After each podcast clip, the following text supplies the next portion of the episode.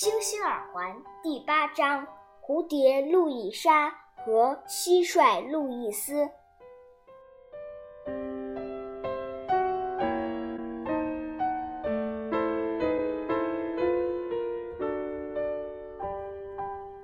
露娜还有个蝴蝶朋友和蟋蟀朋友，她很崇拜他们。崇拜蝴蝶路易莎是因为它黄色的翅膀，而崇拜蟋蟀路易斯。则是因为他夜晚的歌声。每次看望它们，都让露娜兴奋不已。蝴蝶路易莎会为他飞舞，给他的洗澡水里加点香味儿，还会和蟋蟀路易斯来段二重唱。小树，小树，我要给你挂上小铃铛。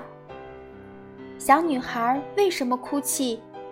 为了一个丢失的苹果。